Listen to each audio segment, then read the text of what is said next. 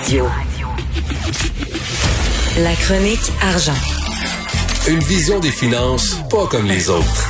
Il est des nôtres, il fait de l'overtime comme les autres. Salut Yves Daou, directeur de la section argent. Alors, les heures supplémentaires à l'SAQ, il y en a beaucoup.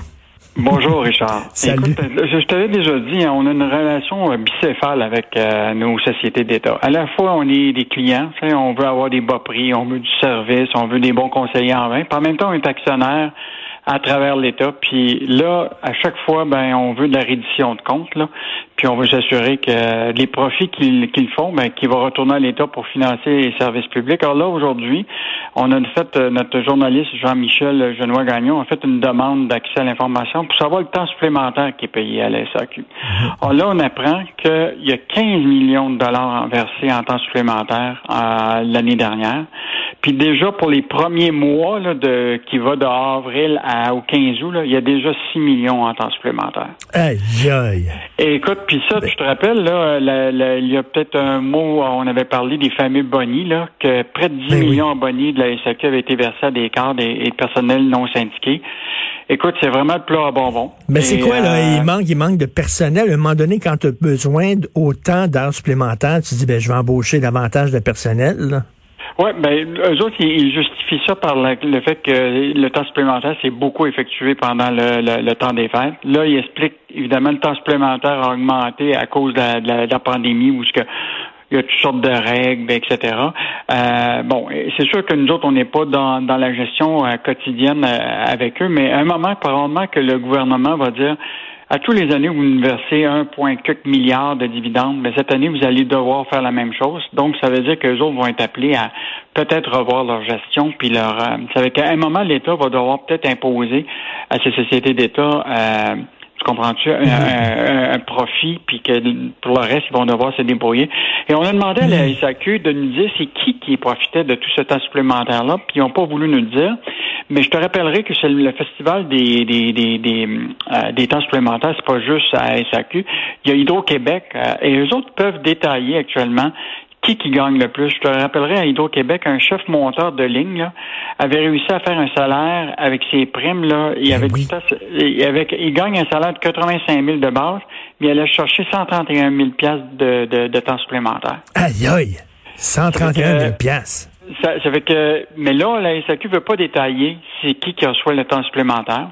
Non, non, mais je reviens là-dessus. là. ça coûte bien moins cher avoir davantage de personnel, davantage d'employés que tu payes à la semaine parce que le temps supplémentaire, on le sait, ça coûte plus cher que un salaire ordinaire. Donc, t'es mieux d'avoir davantage d'employés puis les payer. euh, Puis euh, peut-être faire une gestion des horaires qui évite le temps supplémentaire. Ben oui. Puis ce qui est surprenant, c'est qu'il n'y a pas juste les employés, il y a les cadres aussi qui reçoivent. Il y a, sur le 15 millions, il y a trois, à peu près 2,3 millions qui ont été partagés avec du personnel non syndiqué puis des cadres. Pourquoi des cadres auraient du temps supplémentaire? Ben T'es oui. bien payé, tu as des bonnies.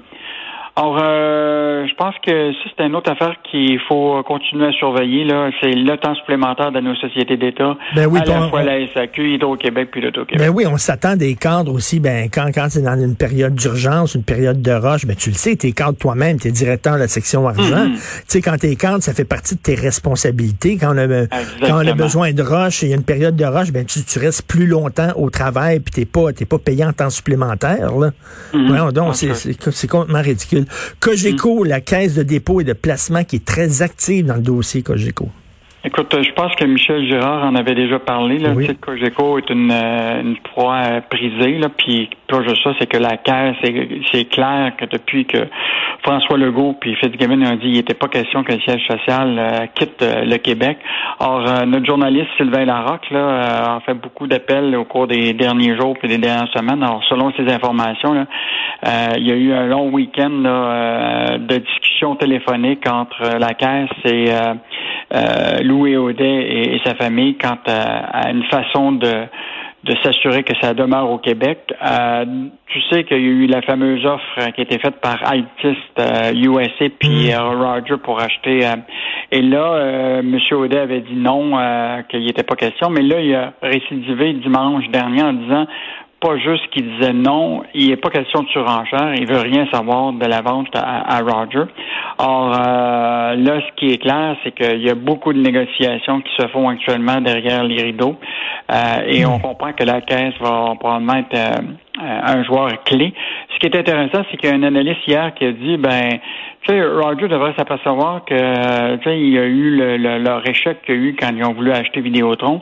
Peut-être qu'il y a des leçons à tirer pour eux autres, puis peut-être c'est le temps de s'apercevoir que peut-être Roger devrait vendre ses actions qu'il a dans Cogeco à la caisse. Parce que la caisse, présentement, n'est pas du tout actionnaire de, de Cogeco euh, présentement. Non, c'est ça.